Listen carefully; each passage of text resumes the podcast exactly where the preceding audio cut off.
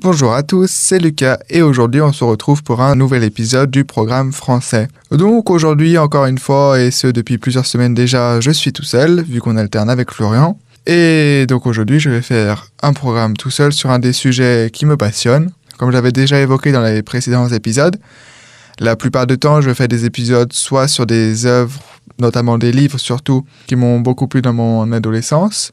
Euh, aussi sur des œuvres en général cette fois-ci, donc ça peut être des livres mais aussi des films, etc., qui me plaisent beaucoup bah, en ce moment ou qui m'ont beaucoup plu, et aussi parce qu'elles me fait me poser des questions, peut-être qu'elles m'ont beaucoup intéressé, plus que pour l'histoire, pour les questions qu'on se pose derrière en fait.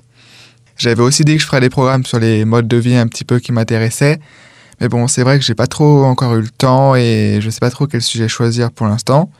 Donc pour l'instant, on va rester sur euh, ces deux grandes thématiques-là. Et il y a deux semaines, il me semble que j'avais fait un épisode sur le livre et le film du, Les cercles des poètes disparus. Donc ça, c'était, je sais pas, je, dirais que ça fait un peu partie des deux thématiques parce que c'était un, livre et un film qui m'ont beaucoup plu.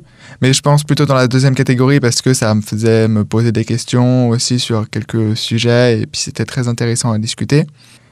Et donc euh, aujourd'hui, je vais parler d'une œuvre qui m'a beaucoup plu, qui m'a beaucoup intéressé, surtout en fait d'après le sujet. Et c'est une œuvre de l'auteur Marc Boulet. Donc euh, Marc Boulet, il est né en 1959 à Paris. C'est un photographe, écrivain et un artiste plasticien français. Il a écrit de nombreuses œuvres sur l'Asie et sur ses transformations culturelles depuis les années 80. Et notamment, il a écrit beaucoup de livres sur la Chine et sur l'Inde. Donc, il a écrit par exemple Dans la peau d'un Chinois, paru en 1988, euh, Le ventre de la Chine, paru en 1990, Dans la peau d'un intouchable, paru en 1994, Ma famille chinoise, paru en 1998, Dans la peau d'un trois petits points, paru en 2001, etc. Et pour chacune de ces œuvres, il s'est transformé afin d'incarner euh, vraiment un personnage pour vraiment se mettre à la place des gens qu'il voulait découvrir. Et il s'est ainsi transformé en chinois, par exemple, plusieurs fois parce que, comme je viens de l'évoquer, il a écrit plusieurs livres et une fois, il a écrit un livre. Alors, je n'ai pas lu ses livres, hein, mais j'ai lu un peu les, résumés. Donc, une fois, il s'est transformé en un simple chinois, si on peut dire entre guillemets, donc euh, dans une province du Xinjiang, il me semble. Et, mais il s'est aussi transformé en chinois millionnaire. Et donc, il a transcrit ses expériences à travers des livres et il s'est également transformé en Indien intouchable, et il s'agit de cette dernière expérience qui va nous intéresser aujourd'hui, et dont nous allons parler plus en détail, en s'appuyant sur mon ressenti et mes souvenirs du livre qu'il a écrit sur son expérience, donc livre que j'ai bien entendu déjà lu, contrairement aux autres œuvres. Et donc ce livre est tiré de son journal où il, a consigné tout ce qu'il pensait et vivait durant cette période-là, et donc ce livre s'intitule Dans la peau d'un intouchable. Donc, Dans la peau d'un intouchable, c'est le livre dont lequel je vais parler aujourd'hui. Et avant de commencer vraiment à parler un peu plus en détail, ben en fait, je vais commencer par lire tout simplement le résumé, ce qui va donner un peu une idée générale du livre. Et après, je vais détailler un peu plus ce qui m'a plu. Euh, les critiques que, que j'ai trouvées sur le livre, que j'avais pas forcément pensé au premier abord, mais que j'ai trouvé des critiques intéressantes. Euh, donc, ce que j'ai bien aimé dans le livre, ce que j'ai peut-être moins aimé, etc. Donc, le résumé. Être mendiant en Inde, c'est être plus pauvre qu'ailleurs. Mais être pauvre et intouchable, c'est subir à la fois la misère et le mépris. Pour connaître ce qu'on vit et ressent quand on est considéré comme la lie de la terre, un journaliste a appris lundi, s'est foncé la peau, les cheveux, et s'est mêlé au flot de ceux qui mangent à même un bout de papier et couchent à même la rue. Une enquête unique sur une des conditions les plus misérables du monde, un témoignage sur les sentiments qu'éprouve un Européen jeté dans l'anonymat et l'humiliation un portrait sans complaisance de l'Inde. Donc voilà, donc là on commence à voir un peu ce qu'est, autour de quoi tourne le livre. Donc euh, pour commencer, peut-être je peux expliquer un petit peu plus ce qu'est, ce que sont les intouchables. Donc comme expliqué dans le résumé, en fait, euh, les intouchables, c'est une partie de la population très très pauvre, mais en plus d'être pauvre, elle est considérée comme euh, comme rien en fait. Et voilà, comme dit dans les résumés, quand on est pauvre et intouchable, c'est subir à la fois la misère, mais aussi le mépris, parce que sont beaucoup méprisés malheureusement ces gens-là. Et donc, je vais revenir un petit peu plus euh, au fondement de la hiérarchie en Inde pour comprendre ce que sont les intouchables. Donc, la société indienne, elle est traditionnellement divisée en quatre grandes classes sanctionnées par la religion hindoue. Donc, ces grandes classes, on les appelle les Varnas. Donc là, excusez-moi pour la prononciation de, les, de tous les noms indiens, peut-être que je prononce pas très correctement, je sais pas trop. Donc ces Varnas sont des couleurs ou castes socio-religieuses qui sont basées sur la place dans la société sacrée et le rapport que l'on a au rituel védique et non sur la naissance ou la richesse matérielle. Et donc ces quatre classes sont les brahmanes, qui sont les prêtres, les enseignants, les lettrés, les kshatriyas, ce sont les rois, les princes et les guerriers, les Vaishyas, Vaishyas, qui sont les artisans, les paysans, les agriculteurs et les bergers, et les Shudras, Shudras, qui sont les serviteurs. Mais il y a malheureusement une grande partie de la population qui est exclue des quatre Varnas et se trouve reléguée, reléguée aux tâches dégradantes ou très mal rémunérées ou tout simplement considérées comme impures d'un point de vue religieux. Par exemple, on a les métiers de boucher, de pêcheurs, de chasseurs, de vidangeurs, de mendiants, de gardiens de cimetière, de sages-femmes, etc. Donc cette population, elle constitue une non-caste, entre guillemets, qui forme néanmoins des communautés repliées sur elles-mêmes au sein de la société hindoue, se divisant elles-mêmes en jati, naissance, entre guillemets, héréditaire, correspondant aux différents métiers et au nombre de 4600 environ. Donc les individus constituant ces jatils sont considérés par les Varnas comme littéralement intouchables, c'est-à-dire que l'on ne peut et ne doit toucher. Et donc cette attitude vient de la considération du Chandala dans l'Antiquité indienne. Ils sont par conséquent sujets à de nombreuses discriminations, par exemple euh, contact interdit avec l'eau, et donc les puits, et la nourriture des autres castes, restriction à la liberté de se déplacer et au droit à la propriété, etc. Donc là, on voit que, vraiment, dans le système des castes en Inde, on a vraiment la caste des intouchables qui est considérée comme moins que rien et que vraiment, voilà, comme je viens de le dire, il y a des restrictions à la liberté de se déplacer. Rien que ça, par exemple, le contact interdit avec l'eau et la nourriture des autres castes. Donc voilà, en fait, ils sont considérés comme des animaux, et même parfois pire que des animaux, en fait. Donc, euh, pour donner aussi un petit peu un ordre d'idée de ce que représentent les intouchables en, termes de population, cette fois-ci, euh, je vais prendre euh, quelques extraits tirés de quelques citations du livre. Donc, par exemple, à un moment du livre, Marc Boulet, le journaliste, dit Les intouchables sont environ 130 millions, soit 15% de la population indienne auquel il faut ajouter 65 millions d'authentiques aborigènes vivant dans la jungle et également considérés comme intouchables à cause de leurs coutumes tribales, donc primitives et impures. Grosso modo, un Indien sur quatre est intouchable, ce qui représente un homme sur 28 au niveau de la planète. Donc là, on comprend en fait que euh, les intouchables en Inde, au final, c'est pas juste une petite partie, c'est pas juste une minorité de la population en fait on a quasiment 200 millions de personnes qui sont intouchables. Donc, comme expliqué dans cette, citation, un homme sur 28 au niveau de la planète. Je ne sais pas si vous vous rendez compte, mais, c'est énorme. Et hum, j'ai aussi trouvé quelques citations sur euh, le fait que, eh ben voilà, au final, les intouchables sont considérés comme moins de rien. Euh, par exemple, Marc Boulet dit à un, moment que l'expression droit de l'homme n'a aucun sens en Inde. C'est un concept fondé sur le respect mutuel entre les citoyens, un concept égalitaire impossible à greffer sur la société hiérarchique hindoue. Et donc, il exprime aussi sa pensée à lui comme quoi l'absence de droit de l'homme naît du castéisme et donc de l'hindouisme.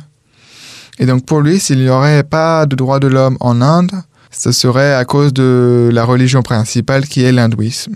Donc c'est une vision peut-être, c'est peut-être sa vision, peut-être aussi en comparaison de, ce qu'il a vécu, mais dans tous les cas, ce que l'on peut dire, en étant sûr de le dire, c'est que le système de caste en Inde est très très très inégalitaire et que malheureusement ça ne change pas parce que ce qui est quand même important de souligner, je ressoulignerai plus tard, mais que le système des castes en Inde, il a été aboli par l'article 15 de la Constitution de 1948. Donc euh, ça fait plus de 70 ans.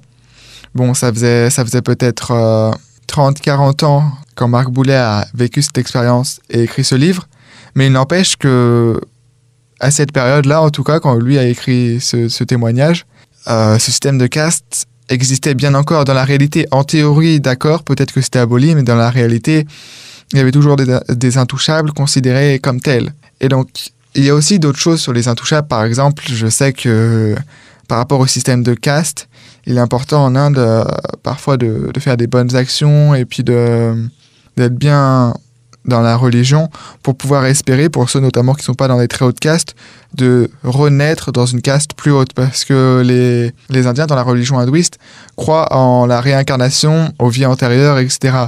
Et donc, ils pensent que si euh, on fait de bonnes actions, beaucoup de bonnes actions durant sa vie, on a une chance de renaître dans sa prochaine vie dans une meilleure caste. Par contre, ce qui est aussi peut-être pas écrit, mais ce qui est dit dans la religion hindouiste, c'est que les intouchables naissent, meurent, intouchables, et qu'ils ne peuvent pas se réincarner en classe supérieure. Donc vraiment, en fait, c'est, ils sont plus bas terre et ils y restent. Ils n'ont aucun moyen de, de s'élever dans l'échelle sociale. Donc voilà, un peu, j'ai expliqué un peu ce que sont les intouchables en Inde. Alors je ne sais pas si c'est toujours le cas aujourd'hui, je pense que oui malheureusement. Peut-être moins... C'est peut-être moins visible qu'il y a une vingtaine, une trentaine d'années, mais je pense que ça existe toujours parce que je vois mal comment des centaines de millions de personnes auraient pu d'un coup être considérées comme des citoyens au, même titre que les autres au final, si pendant, pendant des années et des années, ça n'a pas été le cas. Mais bon, du coup, je vais parler maintenant plus en détail un peu du livre en lui-même, ce, que ce livre a soulevé, ce qu'il a fait apparaître, des réflexions que j'ai eues par rapport à ce livre, si je l'ai aimé ou pas. Et du coup, oui, j'ai quand même beaucoup aimé ce livre, parce que notamment, j'ai toujours rêvé d'aller en Inde pour découvrir une culture et une façon de vivre complètement différente de la nôtre, parce que la nôtre, c'est la culture occidentale présente en Europe, aux États-Unis, etc. Et ce livre, même s'il présente quelques-uns des aspects les plus sombres de l'Inde, avec la description de ce qu'endurent les intouchables, il nous permet également d'avoir un aperçu de ce qu'est la culture indienne et de ce qu'elle renferme. Parce que oui, je ne l'avais pas bien précisé, je l'avais dit dans le résumé, je crois. Et donc, Marc Boulet, celui qui a écrit ce livre, c'était un journaliste. Et il s'est fait passer pour un intouchable vraiment. Il a vécu pendant, comme un intouchable pendant six semaines environ. Et en fait, oui, il s'est, comme dit dans le résumé, il s'est foncé la peau, les cheveux. Il a appris l'hindi, qui est la langue la plus courante en Inde. Et il a vraiment vécu comme un intouchable, c'est-à-dire en, en mendiant, en quémandant sa nourriture, etc. Pour vraiment s'imprégner de ce mode de vie-là et de comprendre peut-être un peu de ce qu'ils vivent. Et pour lui, ça se ressent un peu dans le livre, ça a été une expérience difficile, très difficile parfois. Et je pense en fait que il faut beaucoup beaucoup de courage pour arriver à faire ça, parce que comme aussi dit dans le résumé, il me semble, la condition d'intouchable en Inde, c'est l'une des conditions les plus difficiles et misérables du monde. Et par rapport à la culture occidentale, le mode de vie occidental, je pense qu'il n'y a pas de plus grand fossé, de plus grands écarts entre nos deux cultures. La culture indienne, je pense qu'elle est à l'opposé total sur beaucoup, beaucoup de points par rapport à la culture occidentale. Mais c'est aussi moi ce qui m'intéresse et ce qui fait que j'ai toujours été intéressé par l'Inde. Parce que, et eh ben voilà, ces gens-là vivent avec un mode de vie différent. Et rien que ça, moi, ça, ça me donne envie en fait de le découvrir et pour essayer bah, voilà, de comprendre comment ils vivent. Et puis du coup, peut-être au final, m'interroger sur nos propres euh, pratiques dans notre vie de tous les jours. Si peut-être elles sont au final pas si logiques au final que certaines pratiques que l'on pourrait retrouver en Inde. Parce que je vais en reparler bientôt dans, dans cet épisode, mais euh, il y a ce qu'on appelle l'ethnocentrisme, et c'est le fait qu'on pense que sa culture d'origine est supérieure ou pas supérieure, mais considérée comme la norme. Et donc que les autres cultures sont différentes et que du coup c'est peut-être pas très normal la façon dont, ils se comportent pour certaines choses par exemple. Et malheureusement c'est quelque chose de très répandu, et, mais c'est aussi compréhensible par le fait que bah, on a vécu toute notre vie dans la même culture et que d'un coup voir quelque chose de totalement différent, on peut avoir une sorte de rejet et penser ah c'est différent, c'est pas bien, etc. Alors que non, en fait c'est juste différent, mais l'inverse est aussi vrai pour les pour les Indiens par exemple, la culture indienne, la culture occidentale doit doit paraître des fois très bizarre. Mais bon, j'y reviendrai plus tard. Donc euh, tout ça pour conclure que j'ai oui, j'ai beaucoup aimé ce livre parce que de plus, il nous permet, au moins dans mon cas, de me rappeler la chance que nous avons, nous occidentaux, de vivre une vie où tous nos besoins primaires sont satisfaits et où l'on trouve cela normal, malheureusement la plupart du temps. Alors qu'en fait, on oublie que toute une partie des habitants de cette planète, car elles sont des centaines de millions, à vivre dans l'extrême pauvreté sans avoir accès aux besoins les plus basiques, comme manger à sa faim, avoir un endroit et un toit où dormir, etc. Et bien que ça ne soit pas que en Inde, on retrouve par exemple cette situation en Afrique, je pense qu'il est important voilà, de se poser ces questions-là et de repenser à tout ça quand, quand on lit ce livre, par exemple, ça nous permet d'y repenser. Et c'est pour aussi cette raison que je pense que ce livre est très bien, parce que même si la misère humaine, elle n'est pas présente seulement en Inde, on y retrouve une grande part des personnes les plus démunies au monde.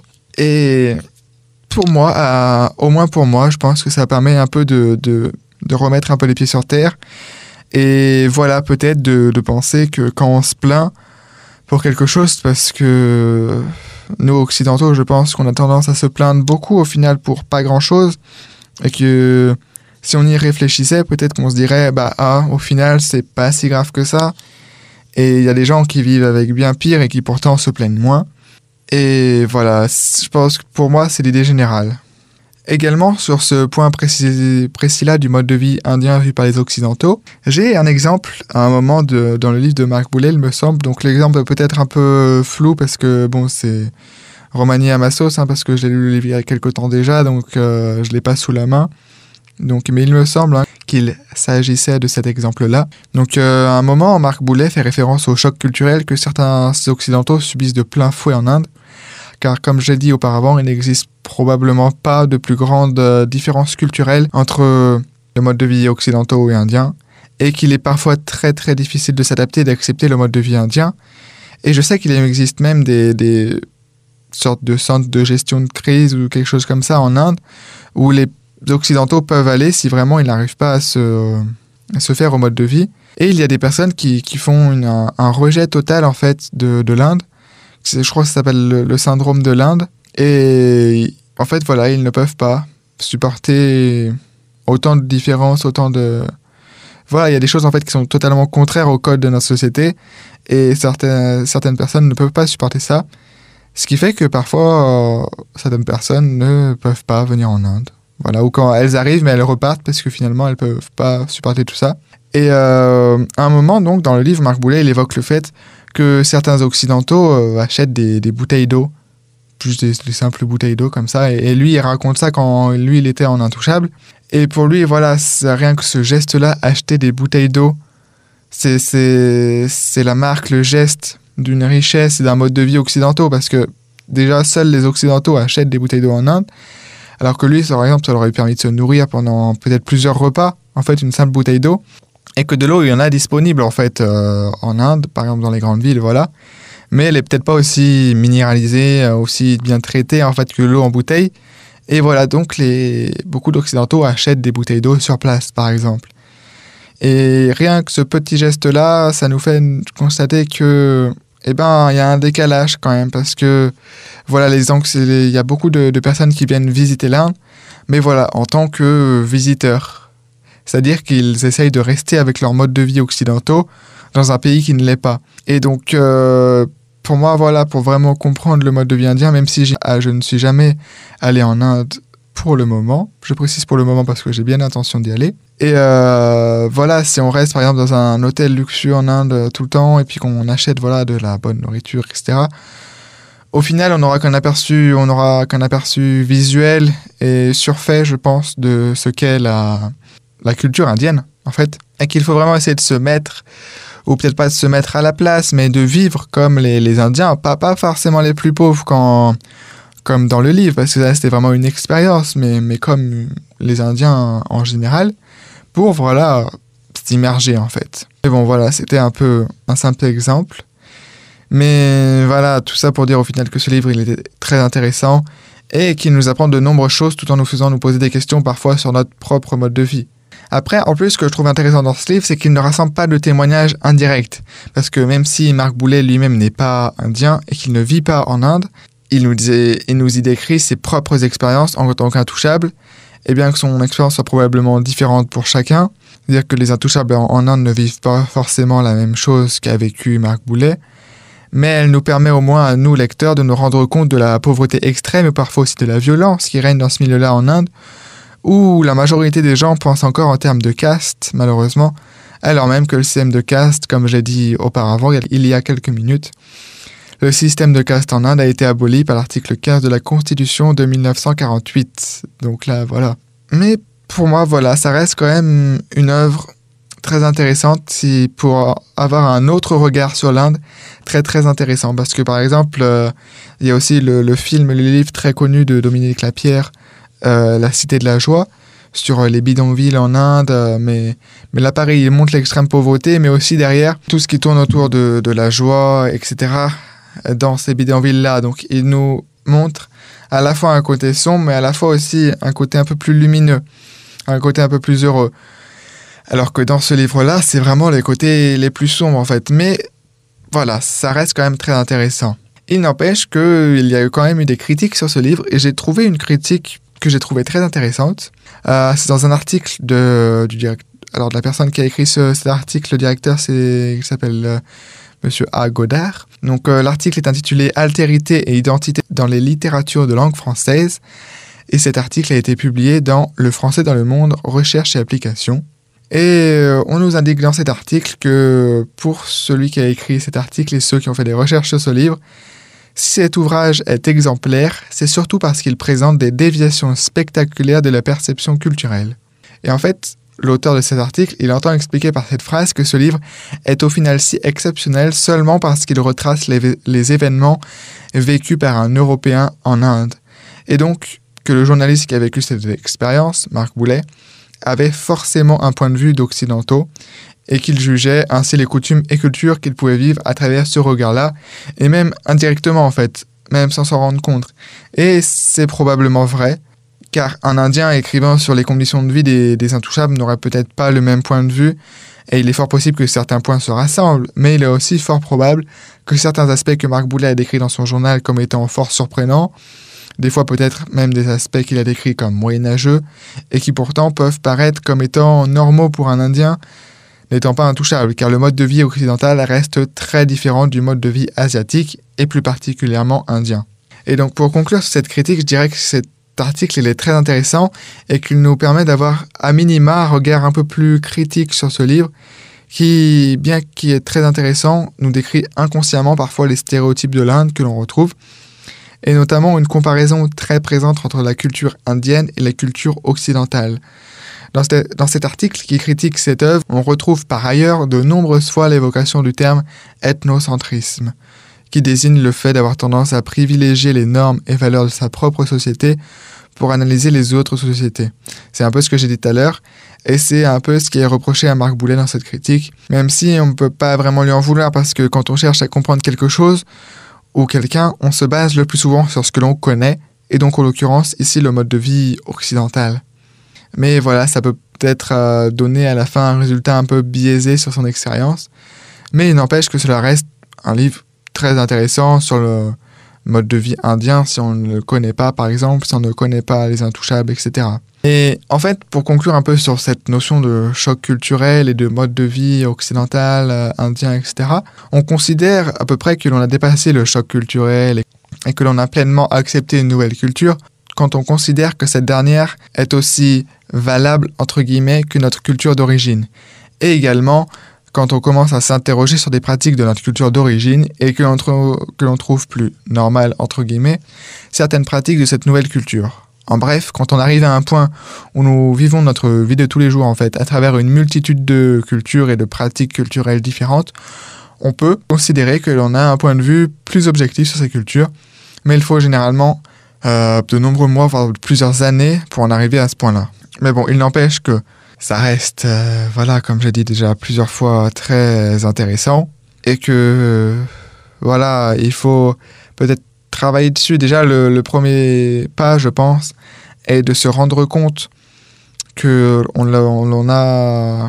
que l'on est ethnocentriste, que l'on se base sur notre point de vue occidentaux. Et en même temps, voilà, comme j'ai dit, c'est normal parce que voilà, on va voir des, choses en Inde qui sont totalement différentes. Et pour essayer de les comprendre, on va se baser sur ce que l'on connaît. Je sais pas, par exemple, quelque chose qui est répandu dans beaucoup de parties du monde, pas seulement en Inde, le fait de, manger avec les doigts. Euh, ça peut paraître bizarre dans les pays occidentaux, en France par exemple, parce que nous, on a l'habitude de manger avec des couverts et qu'on considère que c'est plus sale, c'est pas très. Oui, dans les codes de notre société d'aujourd'hui, manger avec les doigts, voilà, c'est pas très poli non plus, euh, voilà, c'est plus sale. Donc, au final, c'est pas très bien, quoi. Et donc, on peut avoir cette impression, par exemple, quand on va en Inde. Mais ce qu'il faut se dire à ce moment-là, c'est que ce qu'on pense, c'est notre, avec notre point de vue d'occidentaux, donc euh, c'est ethnocentrisme, ce qui fait que l'on pense cela mais qu'au final, en fait, c'est juste une différence culturelle. Eux, ils mangent avec les doigts parce que euh, ils mangent avec les doigts, c'est comme ça. Pourquoi on mange avec des couverts? Bah parce que on mange avec des couverts, on a découvert que ça faisait un peu plus stylé peut-être, et puis voilà. Mais, mais au final, ça reste pareil, peut-être peut, et sûrement même que, que, pour certaines personnes, manger euh, tous les repas euh, de la journée avec des couverts, ça peut sembler bizarre et parfois même un peu, un peu étrange. Il y a certaines choses, on n'a peut-être pas besoin de manger avec des couverts, mais on utilise quand même des couverts parce que c'est dans les codes de la société. Donc ça, c'était juste un petit exemple. Il y a des, exemples beaucoup plus différents, beaucoup plus concrets, beaucoup plus profonds, je ne sais pas. Mais voilà, tout ça pour dire qu'il faut essayer de s'adapter et de comprendre et tout simplement d'accepter en fait la culture comme étant une culture à part entière et pas juste une euh, culture différente de la nôtre. C'est pas une culture différente, c'est une autre culture. Enfin si, c'est une culture différente, mais euh, elle n'est pas différente en mieux ou en moins bien. Elle est juste différente, en fait. C'est une autre culture, et donc il faut l'accepter comme telle. Et voilà, en fait, pour finir, je pense que voilà, c'est vraiment moi ce qui m'intéresse, notamment en Inde, parce que bon, j'ai pas encore beaucoup voyagé pour l'instant. Bon, actuellement, je suis en Hongrie, hein, vu que je fais ces programmes-là. Mais voilà, la Hongrie, ça reste assez proche de, du mode de vie français, par exemple et il n'y a pas vraiment de grande différence. Alors que qu'en Inde, voilà, c'est vraiment l'opposé sur beaucoup de points. Et donc voilà, à mon avis, aller en Inde, ça permet de se recentrer, de se poser des questions sur soi-même en se disant, ok, est-ce que je faisais jusqu'à maintenant, c'était peut-être pas la meilleure façon, ou je sais pas. Mais voilà, en tout cas, ça m'intéresse beaucoup. Donc euh, j'espère que, en tout cas, vous qui écoutez ce podcast avez apprécié cet épisode et qu'il vous donnera eh bien peut-être au moins l'envie euh, de lire ce livre et j'espère aussi l'envie d'aller en Inde parce que bon même si en ce moment c'est peut-être pas le moment le plus approprié au vu du Covid, ça finira bien par se tasser un jour.